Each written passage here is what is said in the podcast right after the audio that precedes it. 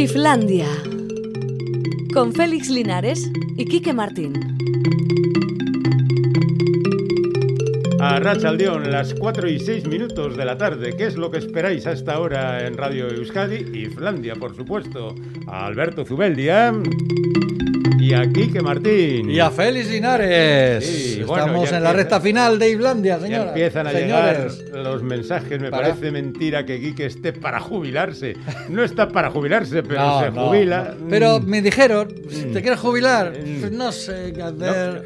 no, no, Eh, no me lo acabo no de creer. hacer no nos estaréis engañando, ¿no? No, no. Si está hecho un chaval. Joder, Ya, tío. muchas gracias. Igual se está gracias. pasando un poco Ya, pues contigo, sí, ¿no? sí, sí. Bueno, el, el viernes colgaré en Facebook una foto de, del Menda Linares y el Menda Martín para que veáis cómo estamos, lo guapos que estamos y, Eso lo- es. y los fenómenos que, estamos. Que no nos Que- merecemos la jubilación todavía. Efectivamente, no, yo de vosotros protestaría ante la seguridad social. Eso a esto es. no os dejéis jubilarse, Que porque no, porque muy- todavía tiene años por delante para hacer radio. Te voy a decir ¿Qué? otro motivo por el cual no deberías jubilarte, porque Vale. todavía no nos han dado el premio Periodismo Cultural. Es verdad, jo, qué vergüenza. Que otro año se nos ha escapado, no Otro sé año. ese jurado en qué está pensando. Mm. Bueno, se lo han dado a Guillermo Busuti.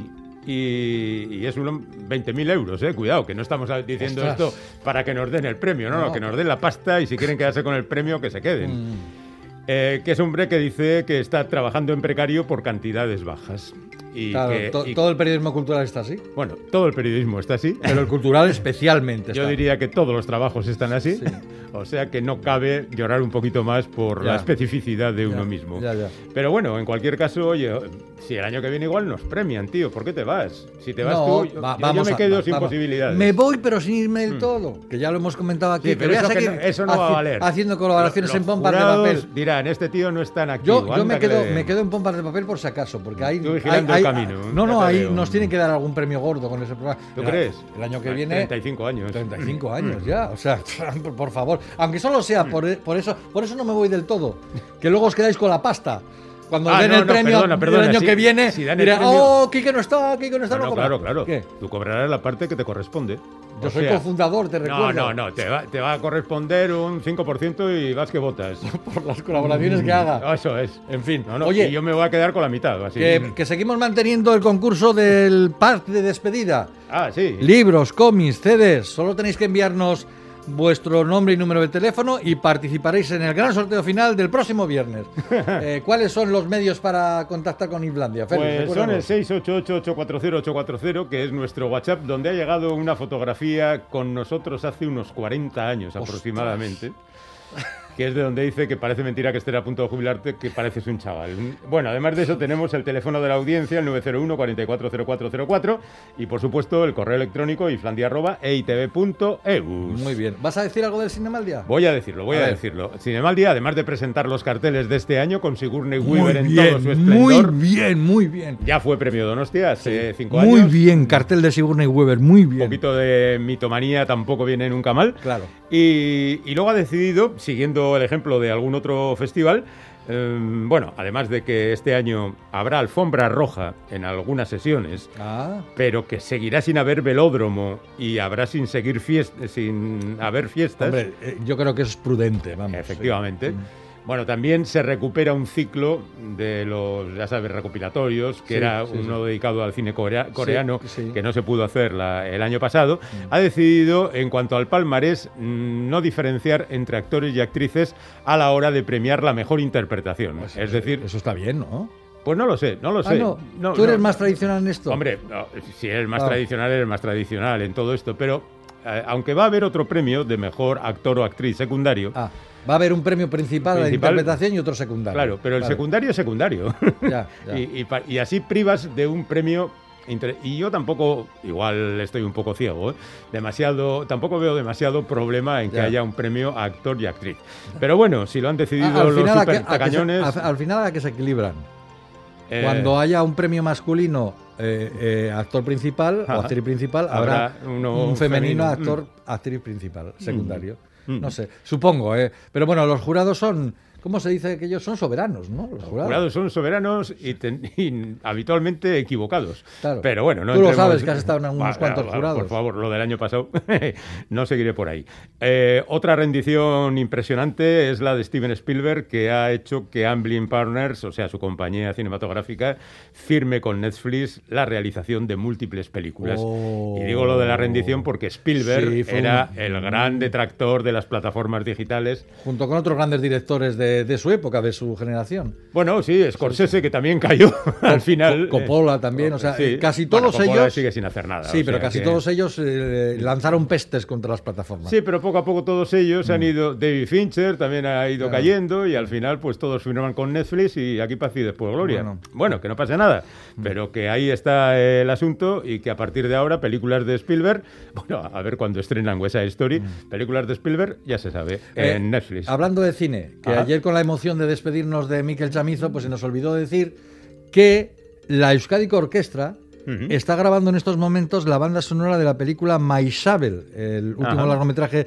de Iciar Boyain, que se va a estrenar el 24 de septiembre. La banda sonora es de Alberto Iglesias, que Mm. Sí. es la primera vez que Alberto Iglesias colabora con la Euskadi Orquestra. Y que esto hay que decirlo. Bueno, yo. bueno, bueno, pues seguro que se caen muy bien el uno al otro. o Sí, sea sí. que- Qué, qué- qué buen compositor es Alberto, Dios mío. ¿Qué Es- cara tienen algunos? Mira, lote de despedida para todos para hacer más llevadera vuestra ausencia. ¡Ay, qué gracioso! Vale, muy ¿Qué- bien, ¿Qué muy queréis bien. que tenga? Tendríamos que atracar un banco para regal- regalaros a todos un. ¿qué creéis que es esto? ¿Acaso No. no. habéis oído lo del periodismo cultural que está en la cuerda floja? Mm. Pues estamos en lo que estamos. Ahí, si pudiera irme este, este verano a París, iría a ver la exposición a Uderzo. A Bueno. Alberto Uderzo, que es uno de los padres, sabéis, el dibujante, de Asteris, el guionista René Goscinny. Le van a hacer una gran exposición en París, en el ¿dónde es? En el, en el Museo de Mayol, que va a repasar los 60 años de carrera. O sea, va a haber mucho Asteris, pero va a haber muchas otras cosas, porque este hombre dibujó de todo. Por ejemplo, ¿os acordáis de un papa? Sí, aquel el indio aquel, aquel sí. que era más listo que todos los colonizadores juntos. Era un- una, una historia estupenda y además guionizada también por Goscinny. Eh, ¿Os acordáis de las aventuras de Michel Tanguy y Laverdu? Aquellos Sí. pilotos. Sí, Que el guionista era Charlier. ¿eh? Charlie, sí. Y era un dibujo muy diferente al que muy, luego di- hizo. muy en- muy diferente. Así que si voy a París, iré a ver la exposición. Pero a ver, Quique, que no acabas de hacerte idea de tu condición. Has dicho, si este verano puedo ir a París, ¿por qué no puedes ir en el otoño? Que igual se puede. Tú ya puedes, es los verdad. demás no, pero tú sí. Ya, pero estaréis llamándome cada dos por tres a casa. No te olvides de hacer los comentarios para pompas. Aquí hay un oyente que dice, te invito yo a París, Quique. Será por pasta. hombre". Muy bien, muchas gracias. Eh, Apunta el teléfono. Lo tengo, lo tengo. No hay ningún que luego problema. le llamo. Bueno, ¿Qué? venga, va, Ponemos tenemos- una cancioncita. Tenemos a un invitado esperándonos Sí, ya. así, que... vamos a poner una canción. Vamos a poner eh, una canción del grupo bilbaíno Unza, que tras los éxitos de canciones como Aldá Pangora, jo, ¿quién no va a bailar esa canción? Yo, porque no bailo. y, no, pero la has oído mil veces. Y las hay, las hay. Está preparando ya su tercer LP. Como adelanto, acaban de publicar una canción titulada Aiseac, que han grabado con el grupo catalán Doctor Pras. Unza, cinco años de carrera y conciertos por todo el mundo. Los escuchamos. Arrizko kaleak gure sustraietaraino Eustea zaila den ametxetaraino Izarak zintzilik balkoietan itzalak Aizeak aizeak Eraman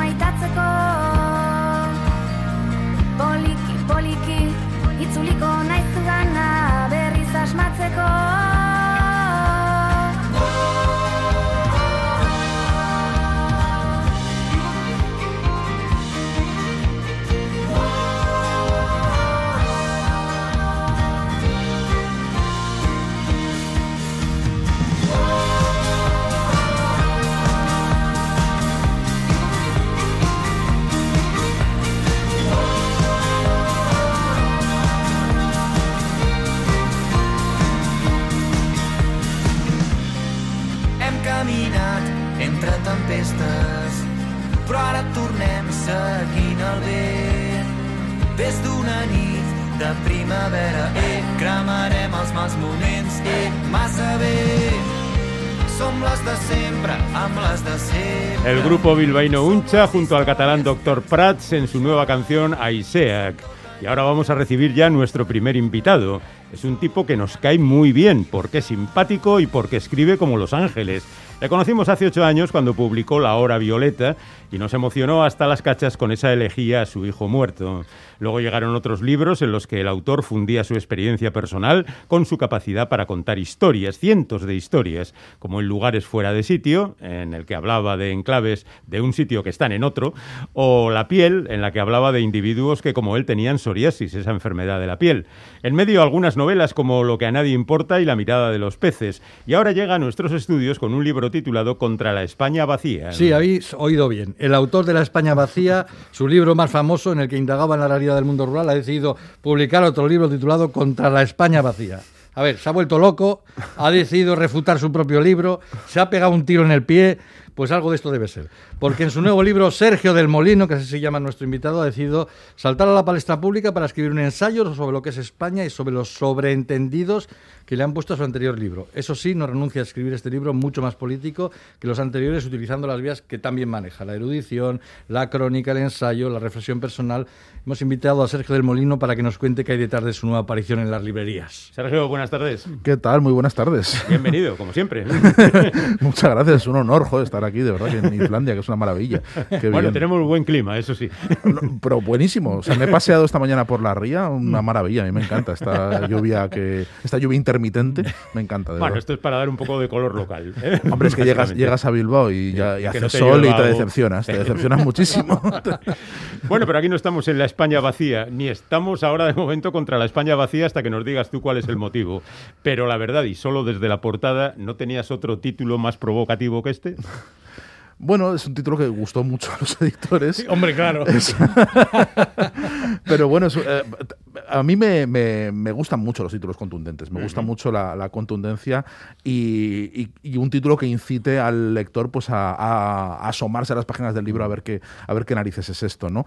Eh, evidentemente es contra la España vacía, el la es en minúscula, es decir, si fuera contra el libro iría el la en mayúscula y en cursiva, entonces es contra la expresión, contra la, el, el sintagma y todo aquello que ha ido generando eh, en estos últimos cinco años, eh, desde que publiqué La España vacía en 2016, que parece que han pasado 50. Es decir, Eso- o sea, eso que- es verdad, Que han sí. pasado una Han pasado barbaridad. tantas cosas.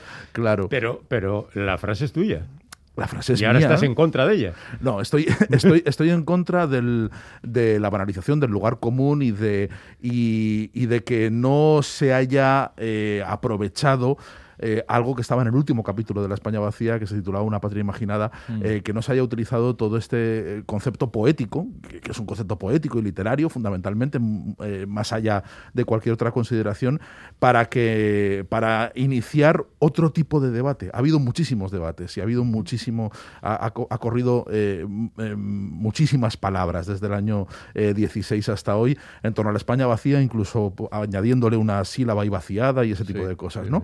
Pero eh, casi- en, en casi ningún momento se ha hablado de lo que a mí me interesaba o de lo, de lo que yo quería hablar en la España vacía, ¿no? Entonces, por eso eh, he puesto ese, esa, ese contra, esa preposición contra, que sí, que puede ser ambigua, que puede ser eh, desconcertante, pero creo que una vez leída tiene, tiene cierto sentido. Pa- Para puntualizar un poco, dices en el prólogo que has decidido escribir este libro porque sentías que no estabas afrontando bien la parte política de tus discursos y porque ya no miras al mundo con la misma ingenuidad que lo mirabas cuando escribiste La España vacía. A ver, por partes, ¿qué es eso de la parte política de tus libros?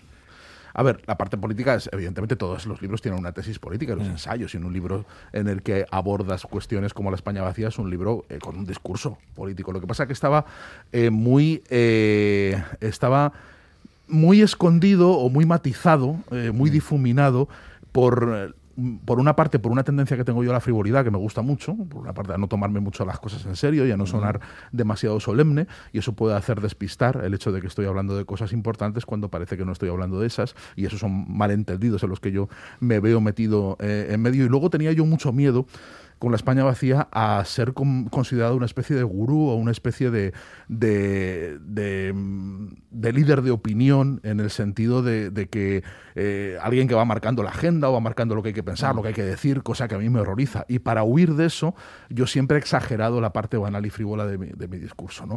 Y me he dado cuenta de que, de, que hay- ha habido un momento en el que tengo que dejar de correr.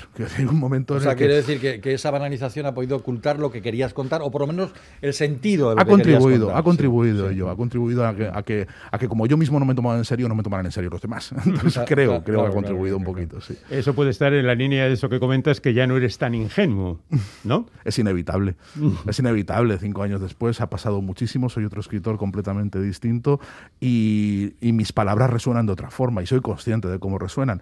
Y por eso quería recuperar ese concepto de ingenuidad aprendida, que es el título de un libro de Javier Gomá, que, em, que habla de- de- del esfuerzo que hay que hacer para escribir como si fuera la primera vez. O sea, como si las cosas su- sucedieran por primera vez, cuando ya no suceden, que decir, hemos cumplido años, ya tampoco leemos igual. Quiero decir, y vosotros que estáis todo el día metidos entre libros, ya, ya no leéis con, la- con el mismo asombro que a los 15 Cla- años. hombre, ni os- claro, Ya nos claro. gustaría. Evidentemente. Es Entonces, pero a veces sí que hacemos el esfuerzo y hacemos el esfuerzo por intentar recuperar esa, esa mirada. Que, y eso es lo que he intentado hacer en este libro, ¿no? Intentar ponerme en la misma situación en la que estaba cuando escribí en 2015 La España vacía y la escribí en mi casa de Zaragoza eh, sin que a nadie le importara lo que iba a decir y con la plena conciencia de que eran palabras que se iban a ir al río sin que nadie las echa- las echara de menos, ¿no? Que es como hay que escribir y es como he pretendido escribir este libro.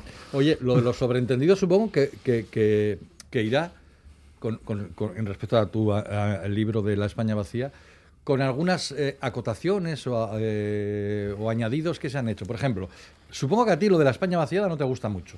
Me da la impresión. No, pero porque es feo, ¿no? no sobre todo por, por falta de eufonía. O sea, de, me parece que Pero no entronca con tu mensaje, ¿o sí?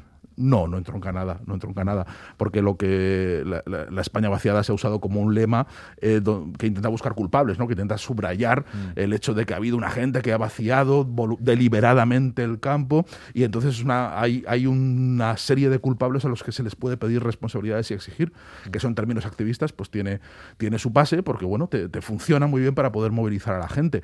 Pero creo que eh, simplifica mucho eh, un fenómeno que es muchísimo más complejo, que por supuesto que, que el, que el campo español y todos los campos de todos los países se vació por cuestiones políticas. O sea, seguro que hubo decisiones Y y, hubo regímenes y- económicas. económicas. Decisiones económicas ligadas a la política también, Claro, quiero claro, decir, o sea, de todo, por supuesto, pero no solo eso. Es decir, eh, eso, estamos hablando de un fenómeno que, que hunde sus raíces más allá de la Edad Media, que tiene mucho que ver con, con factores a veces intangibles, con, con la deriva de la historia y a veces incluso también con la propia voluntad de las personas que deciden un día irse e irse contentas. Decir, que tampoco se van eh, añorando el pueblo, con el, en fin, tristes con el, con el atillo y demás. Entonces creo que esa simplificación de un fenómeno tan complejo y tan bestial eh, no, no ayuda a nada, no ayuda al debate, no ayuda a entender. Ayuda quizá a movilizar y ayuda a crear una serie de plataformas y a una serie de medidas y a fundar ministerios y ese tipo de cosas. Pero no ayuda al debate intelectual. Creo que eso lo, lo empobrece eh, tremendamente. Y si tenía alguna virtud, tenía la España vacía y creo que la tuvo porque la España vaciada tardó mucho en imponerse eh, esto ya, es- y se impuso porque la España vacía ya era una expresión de uso común durante mucho tiempo, era precisamente lo abierto, lo plural, lo indeterminado y lo inconcreto. Cuando a veces me reprochan o me, me vienen a explicar por qué usan la España vaciada, me dicen, no, es que es más preciso, es más correcto. Digo, pero si es que la virtud de la España vacía era la imprecisión, era no saber exactamente de qué estamos hablando, ¿no? Esa, esa era la, eh, eh, para mí esa era su potencia y, es, y ahí, eh, ahí radicaba la capacidad de atracción que mucha gente sentía al identificarse con ese término, ¿no? Pues me temo que te han traído un poquito a esa precisión, prescindiendo de lo que tú pretendías, porque inevitablemente acabas cayendo en los términos. Tú hablas, por ejemplo, del patriotismo constitucional, hablas del patriotismo y del nacionalismo. Tú te identificas con uno y no con el otro. Pero bueno, las constituciones al final tienen el adjetivo correspondiente, ¿no? La constitución española, la francesa, la alemana. Eh, ¿Esto no es nacionalismo de alguna manera? Es, a- es nacional. Bueno, mm, para mí el nacionalismo es la construcción de algo, de, un, de una patria que en principio no existe, la construcción nacional. Eh, Claro, la, sí, la patria no deja de ser una mitología, ¿no? Evidentemente, es una invención. Claro, es una invención. eso- eso es. Pero las patrias, que, las patrias que ya funcionan, los países que ya existen, que tú naces y ya, y ya está hecho la cosa, bueno, pues eh, son una, una realidad, un mal menor, digamos así, que te permite eh, vertebrar una comunidad política sin necesidad de empezar un proceso de construcción nacional que siempre, por definición, eh, suponen traumas, suponen, eh, en fin, que, que gente se quede atrás, suponen cabreos, supone conflictos, suponen un montón de cuestiones que si, la, si, si el país ya está hecho y ya más o menos funciona y hay una serie de, de sobreentendidos, nos podemos, nos podemos ahorrar. ¿no? Las, las patrias para mí son una cosa, la construcción nacional son una cosa del siglo XIX que, que, el- que la gente del siglo XIX, pues con sus barbas y sus enfermedades, eh, sus enfermedades venéreas y sus tuberculosis y sus cosas, pues eh, sufrieron. Y sufrieron como si sufriera tuberculosis. Entonces, si hemos erradicado la tuberculosis, creo que también está bien erradicar las construcciones nacionales. Entonces, para, para mí, España en, en principio es algo totalmente instrumental. Y, y un paso, además, que, que me, me encantaría que se deshiciera en una entidad europea. Eso me encantaría que se deshiciera. Pero igual tendrías que haber puesto el dedo más en eso, ¿no? Quiero decir que, vale, la nación fue primero, la patria vino después, a la, a la par, podríamos decir en algunos casos. Bueno, pero si queremos superar los problemas, igual tiremos más hacia arriba, ¿no? Sí, por supuesto que tenemos que tirar más Europa arriba. y, y finalmente la humanidad, claro. Por supuesto, no, pero si yo soy, yo soy treki, o sea, mi, mi, mi, mi, horizonte político es la Federación de Planetas y la Flota Estelar, o sea, a mí yo, yo eso es lo que...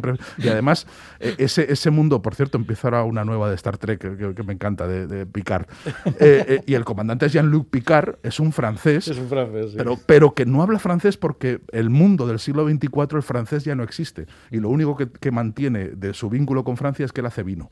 Entonces, es, la- es la vinculación que tiene. Un vino que tampoco tiene por qué hacer, porque el vino lo consiguen replicando con tecnología. Es decir, o sea, él, hace vino un poco por, por mantener esa vinculación. Volvemos a lo de la patria final. Pero claro, ¿A dónde hay que mirar entonces? hacia, hacia- hacia Star Trek, no, no, sin duda. Sí, o sea, sí. por supuesto, lo que pasa es que Europa está muy lejos.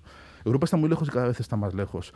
Eh, la construcción europea creo que ha sido lo mejor que le ha pasado a Europa Occidental desde, desde, desde el 1945. Eh, creo que hay una gran masa de, de europeos que, que desearían vivir en una especie de Estados Unidos de Europa. Y, y además eh, unos Estados Unidos de Europa que no serían solo un concepto geográfico, que pueden ampliarse indefinidamente. Claro, cuando se claro, habla, dice, ¿y. Turquía cómo va a entrar? Si Turquía es un país eh, musulmán, ¿qué problema hay? Ninguno. Es decir, problema, o sea, con que asumas la democracia, con que asumas tres o cuatro cositas, ya estás dentro. Es decir, es un club que debería tener unos requisitos de ingreso muy, muy elementales y podemos ampliarlo a cualquier sitio, ¿no? Eh, ese es el horizonte.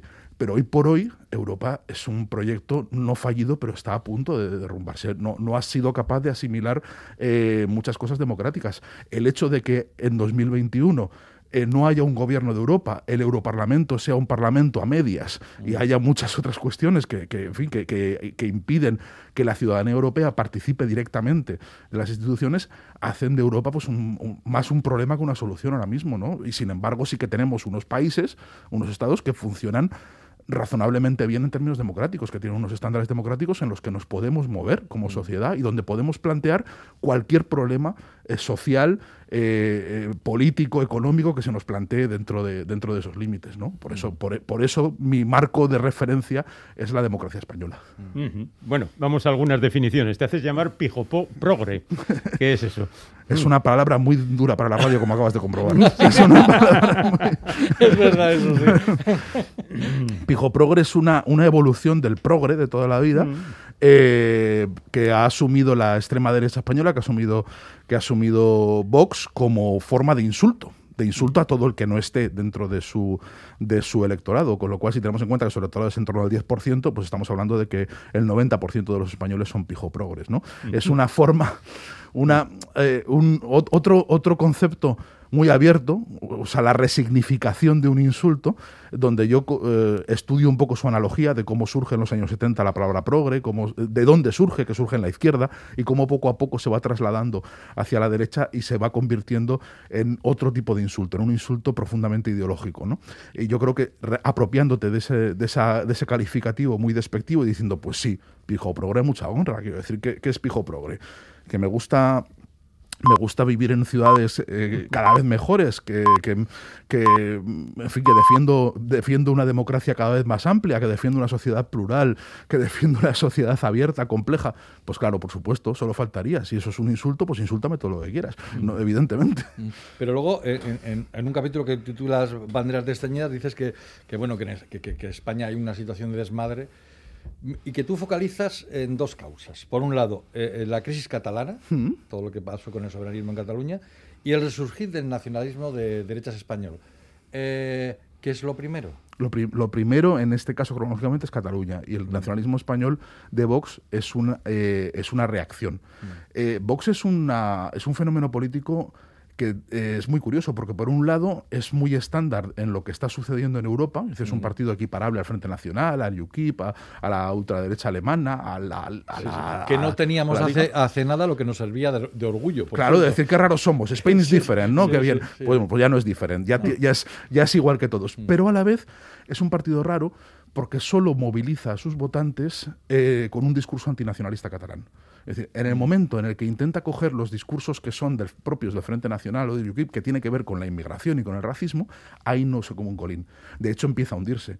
Cuando Vox en las uh, campañas madrileñas hace esa campaña monstruosa, nazi, asquerosa, de, de- de- de de llenar el metro con carteles diciendo que los menas son estos y que demás Ah, sí, y demás, sí, sí, sí. se hunde.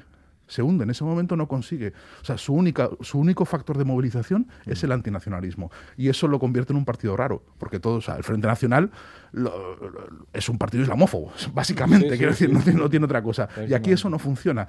Quizá porque la sociedad española sí que es un poco rara en eso. Sí que mo- se moviliza por otros lados.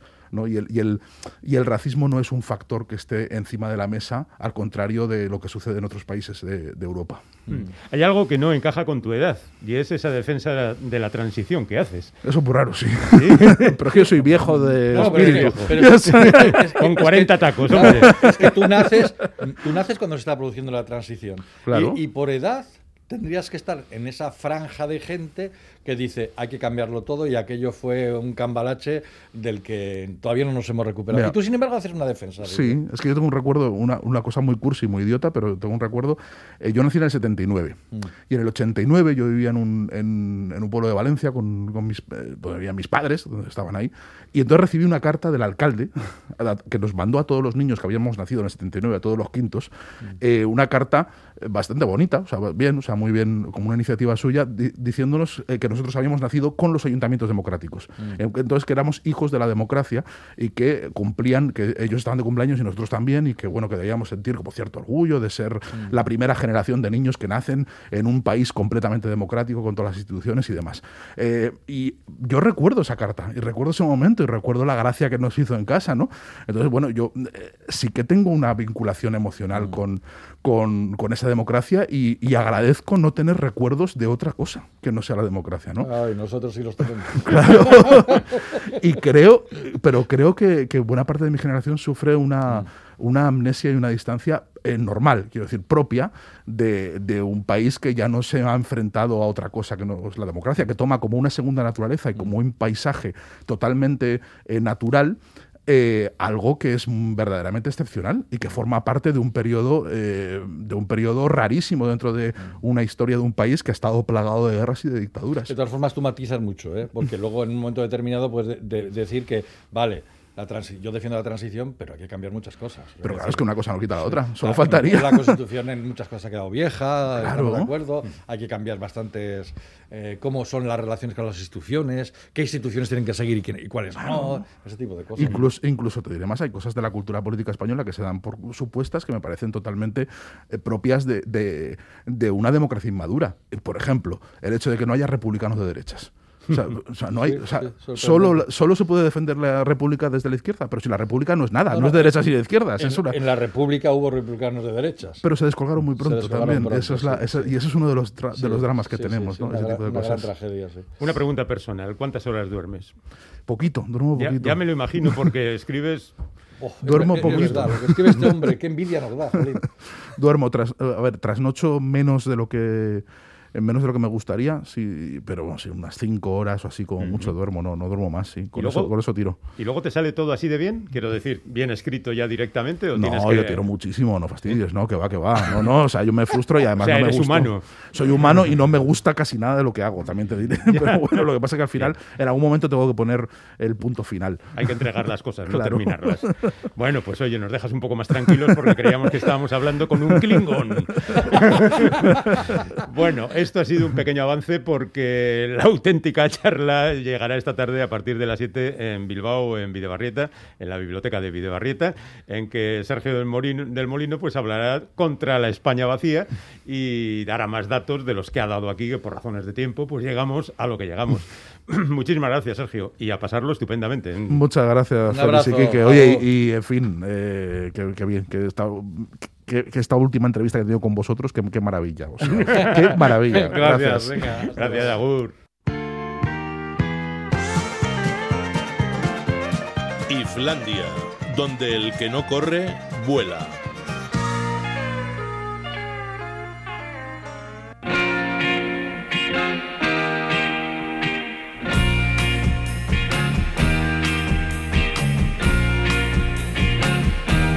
Bueno, pues ha llegado el momento de abrir la tertulia artística por última vez en Islandia. Es decir, que vamos a saludar ya a nuestra querida Itzaso Mendiluce. Hola, Itzaso Arrachaldeón. Rataldeón.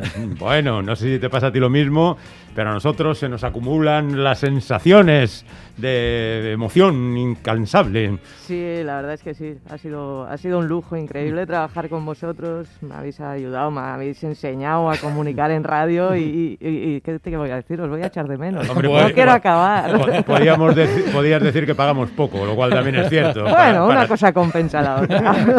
Bueno, vamos a callar un poco la nostalgia y vamos con lo nuestro, que nosotros, que otra cosa que hablar de arte. Y como hacemos todos los años, al final de temporada, vamos a realizar un tour turístico que ahora podemos realizar tour turístico, gracias a Dios, ¿verdad, Itzaso? Sí, sí, así es. Así que nada, vamos a viajar un poquito. Eh, todo el mundo está con, con ganas de coger aviones, trenes y de todo. Y, y os propongo pues un par de cositas que están ahora fuera de nuestras fronteras. Muy bien, Para, pues Por- para empezar vamos a ir hasta Sicilia. A Sicilia, Sí, cerquita. Bueno, ahí vamos. Eh, pues bueno, más concretamente a Caltanissetta, donde Begoña Zubero acaba de presentar su exposición No es exótico, es vital. Se trata de una serie de fotografías de gran formato que la artista realizó eh, gracias a una residencia en Mosul. Y bueno, con ellas pretende reflejar un poco el momento de reconstrucción de la ciudad tras, tras quedar totalmente devastada. Eh, bueno, las imágenes son bastante duras eh, y quizás hablen por sí mismas, pero eh, Begoña mm, ha querido reflejar otra cosa, eh, que es un poco el levantamiento, ¿no? la, la capacidad y, y la necesidad vital de reconstrucción y de hacer frente a las adversidades, ¿no? de levantarse pues incluso cuando los escombros de la vida nos, nos dejan sepultados. Bueno, Gran, eh, ar- gran artista, Begoña Zubero. Gran artista, Gran sí, artista, sí, sí, Aunque que se acerque un poquito más, que últimamente la tenemos muy lejos. Muy Sí, lejos. y, y mucho en Italia, además. Eso es, eso es. bueno, pues no perdemos la perspectiva de las tierras lejanas, pero menos, ¿no? Ahora. Un poquito menos. De, de Sicilia nos vamos a Portugal, nos vamos acercando, a Lisboa concretamente, para, para ver en la Galería El Nave la exposición conjunta de Eduardo Sorrovilla e Ignacio Goitia, que presentan casi una treintena de piezas donde los personajes uniformados a los que nos tiene habituados Goitia pues alternan un poco con los retratos y, y autorretratos de Sorrovilla. ¿no? Es una puesta en escena curiosa como poco, eh, ya que no se trata de un espacio dividido, ¿no? Pues bueno, en un lado está Goitia, en el otro Sorrovilla. No, se, han, no, eh, se ha organizado la exposición don- eh, alternando las piezas, ¿no? Eh, se crea un, un nuevo discurso eh, y bueno, pues vamos jugando con esos personajes que, que se juntan o, o se casan por momentos. Ajá. Entonces, bueno, yo creo que se crea un dinamismo muy, muy entretenido y, y divertido que, que el espectador lo va a, a agradecer sin duda. Jolín, que esto habría que verlo por aquí también. ¿no? Sí, claro, otra que tenemos que traer.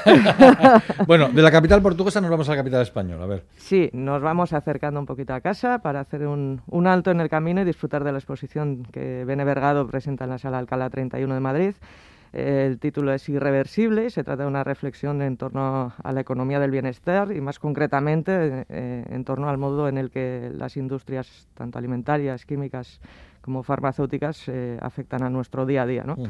Quizás se trata de una exposición de la cual saldremos un poco deprimidos porque no es sino un, al final un llamamiento a la responsabilidad que todos tenemos con nuestro futuro. ¿no? Ujú. Eh, una de las piezas centrales, para que os hagáis una idea, es una nasa de pesca que recorre la sala de lado a lado y donde unos cuerpos están rellenos de plástico o semillas y están atrapados. ¿no? Al mismo tiempo hay unos micrófonos en la sala que hacen posible que nuestras palabras entren en, en- en esa red enorme, pero de donde no hay posibilidad de huida. Estamos Ostras, atrapados. uy, impactante, ¿eh? Sí, sí, Sí, la sí, verdad es sí. que indiferentes no nos va a dejar. No, no, no, muy bien. Bueno, pues ya entramos en Euskadi con una propuesta original, ¿no? Sí, sí, nada mejor para relajar un poco el ambiente que os he dejado en Madrid, para adentrarnos pues, en una cascada de, de nuevas ideas eh, a través de más de 100 niños y niñas que han participado en el proyecto Aprendiendo a través del arte, que cada año lleva a cabo el Guggenheim Bilbao. Eh, bueno, ya sabéis que son seis artistas los que colaboran Sí, sí, en, en esta iniciativa y bueno, donde los pequeños pues hacen sus pequeñas eh, intrusiones en el arte. Este año han estado a cargo de Ivonne Garagarza, Saloa Piña, Nerea Lecuona, Elsian Sareo, Manu Muniate Echea, eh, Ivonne Sedeo Lazagoitia. Gra- grandes artistas todos. Grandísimos, sí, Sí, sí, sí. han hecho un trabajo maravilloso porque aunque los verdaderos protagonistas son los escolares, pues Sí. ellos han estado ahí echándoles un cable. Y bueno, tenemos eh, un resultado muy- pues, siempre interesante, ¿no? Eh, tenemos desde esculturas de grandes dimensiones que, que representa el aparato digestivo, tenemos eh, una pintura andante, una serie de fotomontajes que, que introducen distintas obras de arte de edificios exteriores, eh, varias esculturas, vídeo, ¿no? Este año la idea era el exterior, evidentemente, por todo el tema de la pandemia han trabajado el exterior y bueno, el resultado pues siempre es muy atractivo y, y muy fresco sobre todo. Qué bonito. Este, este, pro- eh, este proyecto siempre te deja como una sonrisa en la boca, ¿verdad? Sí, yo creo que sí, yo creo que bueno, llevarles a ese campo, ¿no? Y que luego lo Sí. vean sus, sus pequeños trabajos expuestos en el museo, pues para ellos también es, Sí, es muy sí. significativo. Bueno, y vamos a terminar en la capital guipuzcoana, este, este recorrido, este paseo. Eso es, eh, vamos a Donosti, en la sala Arte Unea de Cucha. Eh, es un viaje, pero a través de imágenes, porque se trata de ocho grandes fotógrafas argentinas. Eh, sus imágenes nos permiten ver a través de, de sus ojos ¿no? y de varias generaciones que han utilizado y, y utilizan pues, su trabajo para reivindicar sobre todo la libertad y, y la igualdad de género. Es, es una exposición que se divide en varios núcleos que a través de bueno, diferentes formas de representación pues nos llevan desde la idea de mujer tradicional cuya vida queda determinada bajo el régimen de su propia casa y del Estado hasta bueno, autorretratos, eh, imágenes sacadas con la cámara en mano mientras caminan por la calle, eh, la posibilidad del desnudo o incluso la emisión de eh, tenemos la emisión de tres películas de Narcisa Gis y, y María Luisa Benver ambas dos herederas de los movimientos de vanguardia de, los 40 y 50. Se trata de, bueno, de otra forma de viajar, ¿no? Para quienes no queremos igual coger vuelos largos, en esta ocasión pues a través de, de grandes fotógrafas. Pues muy bien, porque la fotografía es la realidad, o sea que ahí está. Ahí no hay trampas. bueno, ¿algo más que destacar? sí, sí, que bueno, dentro de dos semanas tenemos Arco otra vez. Ah, sí, que se ha atrasado. Claro, sí, claro. claro. todos los años hacemos el viaje y hablamos un poquito de, de nue- nuestros artistas representados allí, pero bueno, este año con todo el tema se atrasa dentro de dos semanas y, y algunos asistiremos, así que el que se anime o pueda, pues recomendado está. Pues Perfe- Quique, Quique mismo, que está planteándose ahora las vacaciones y yo creo que... lo Te mismo- recojo de camino, Quique. Bueno, Muy nos ha idea. gustado mucho tu, tu ruta viajera y artística. eh, perfecto el viaje que hemos realizado contigo, Ichaso. Y bueno, ha sido eh, to- todo esto del viaje, lo digo en sentido más amplio, Mm. por todo el viaje que hemos realizado en Islandia, que ha sido un grandísimo placer, de verdad. Mm. Sí, sí, no, para mí también, ya os he dicho que, que he aprendido mucho. Me hubiera gustado seguir aprendiendo con vosotros. Eh, quién bueno. sabe, ¿eh? ¿Quién sabe? ¿Quién, sabe? ¿Quién sabe? ¿Quién sabe?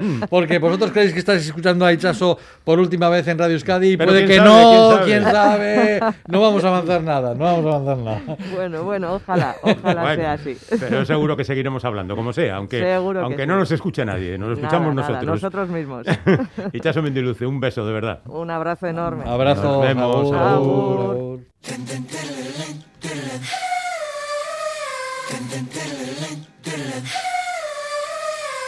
Islandia. Parecemos locos, pero somos sabios.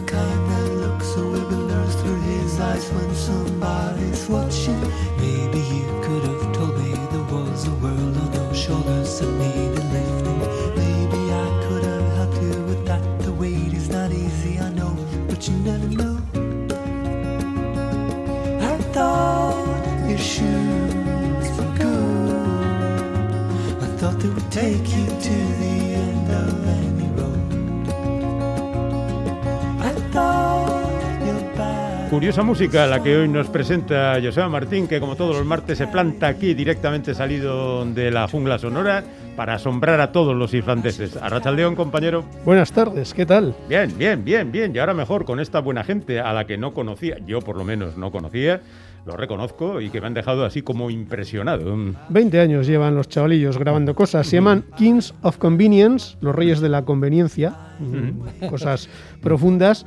Llegan de Bergen, en Noruega, y es uno de esos grupos punteros en la cosa esta del indie folk. Es decir, canciones de formato pop, pero tocadas al estilo indie, muy acústicas, con armonías vocales muy bonitas y un cierto toque nostálgico que, que va impregnando ese, ese quinto trabajo. Este álbum de los Kings of Convenience se llaman Peace or Love, paz o amor, a elegir. Qué, qué curioso, ¿verdad? El título.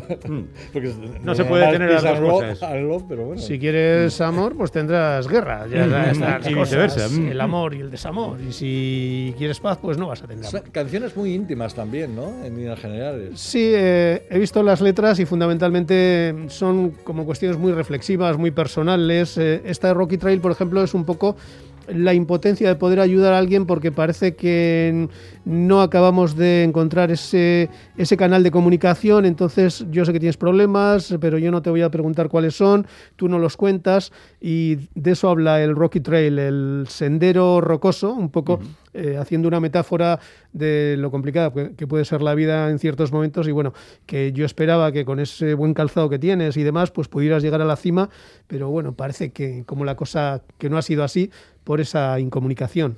A mí no me extraña porque esta gente tiene un clima muy malo. Entonces. eh, Bueno, pero es eh, Bergen es una ciudad eh, mira, es uno de los pocos sitios del mundo en el que he estado, pues ahí sí.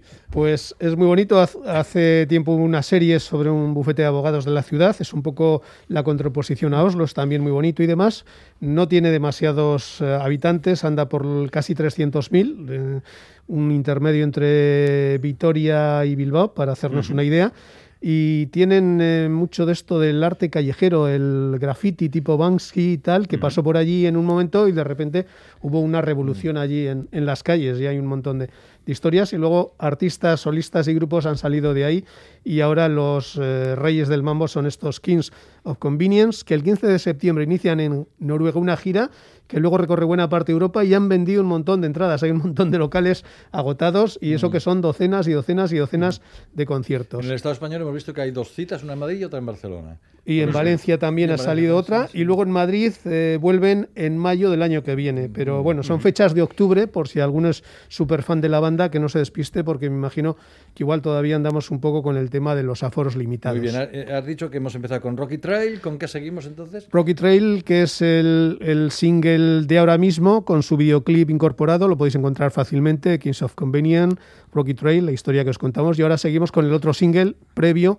a la salida del disco, que es de, hace cuatro días. Fever,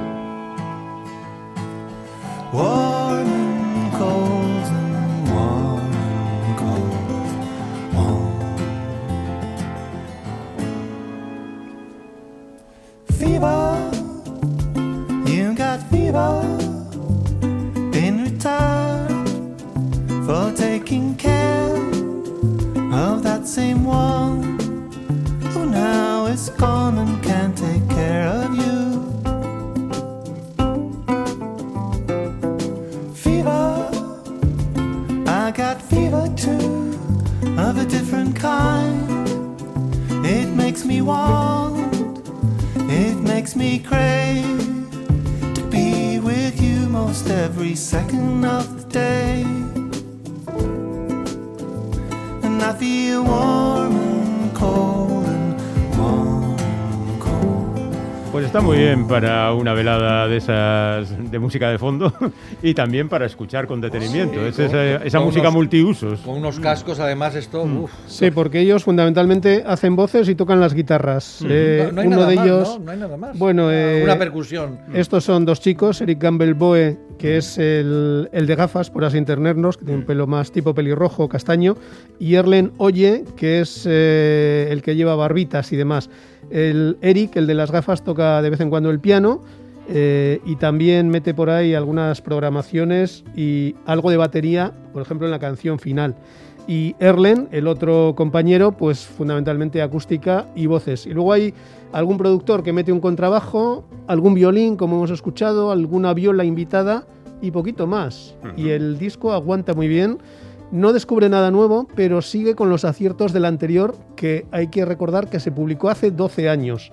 O sea que de 2009 hasta ahora nos habían tenido ahí a dos velas, los Kings of Convenience. Aunque aún así tienen cinco LPs publicados, ¿no? Desde, es. desde 1999, que es cuando Empezaron, se sí, empezaron en el 99 juntos, en el 2000 grabando en dos LPs, se ve que, que la cosa... Ellos son amigos desde críos, no sé si es de los Sí, sí, desde el colegio. por- 10, creo que 11 era- años, y bueno, tienen ya sus treinta y tantos, o sea que se conocen como la palma de la mano. Bueno, bueno, pues ahí está esta buena gente con la que termina esta etapa para Joseba Martín en Islandia, porque termina Islandia, bueno, termina Oh. a media.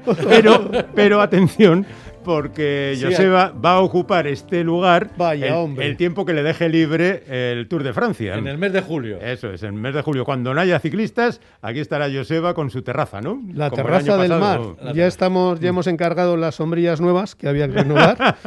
y bueno, a ver si. Así que esta citación que tengo yo para la terraza del mar, ¿quién me la ha enviado?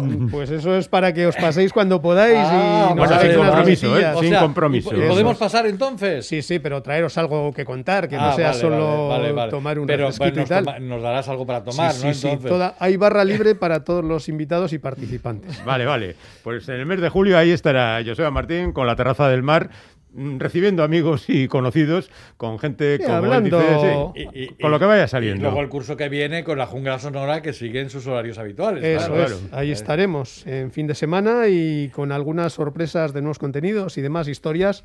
Pero ahora lo que importa es despedirnos, como Dios manda, con este trabajo que os hemos recomendado desde la jungla sonora, el quinto disco de estudio de los Kings of Convenience, Peace of Love, y la canción, título curioso, Catholic Country. No es una reflexión sobre un país católico y sus pros y sus contras, sino que el chico está ahí, supongo que emite una gira, está tumbado en la moqueta a la una de la mañana mirando el cielo y con los pies hacia arriba pensando que cuanto más te conoce, más te necesita y más te quiere. Mira tú qué Y todo curioso. esto ocurre en un, Un país país, católico. católico. Joseba Martín. Gracias. Hasta siempre, compañero. Nos vemos. A ustedes. Abrazo. Hasta mañana a las 4. Agur. Agur. Gora Islandia, gora.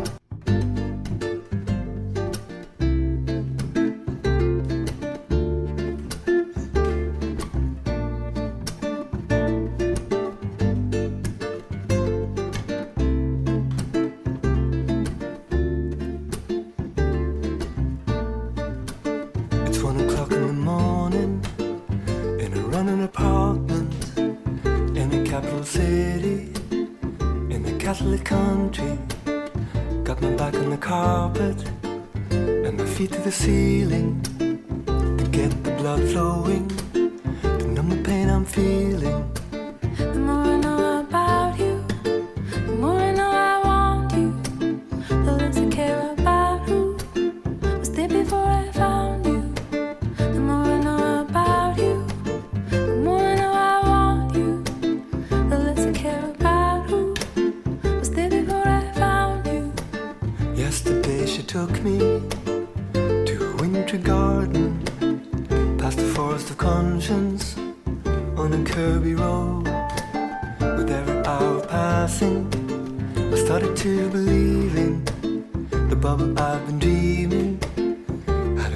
a floor and a ceiling.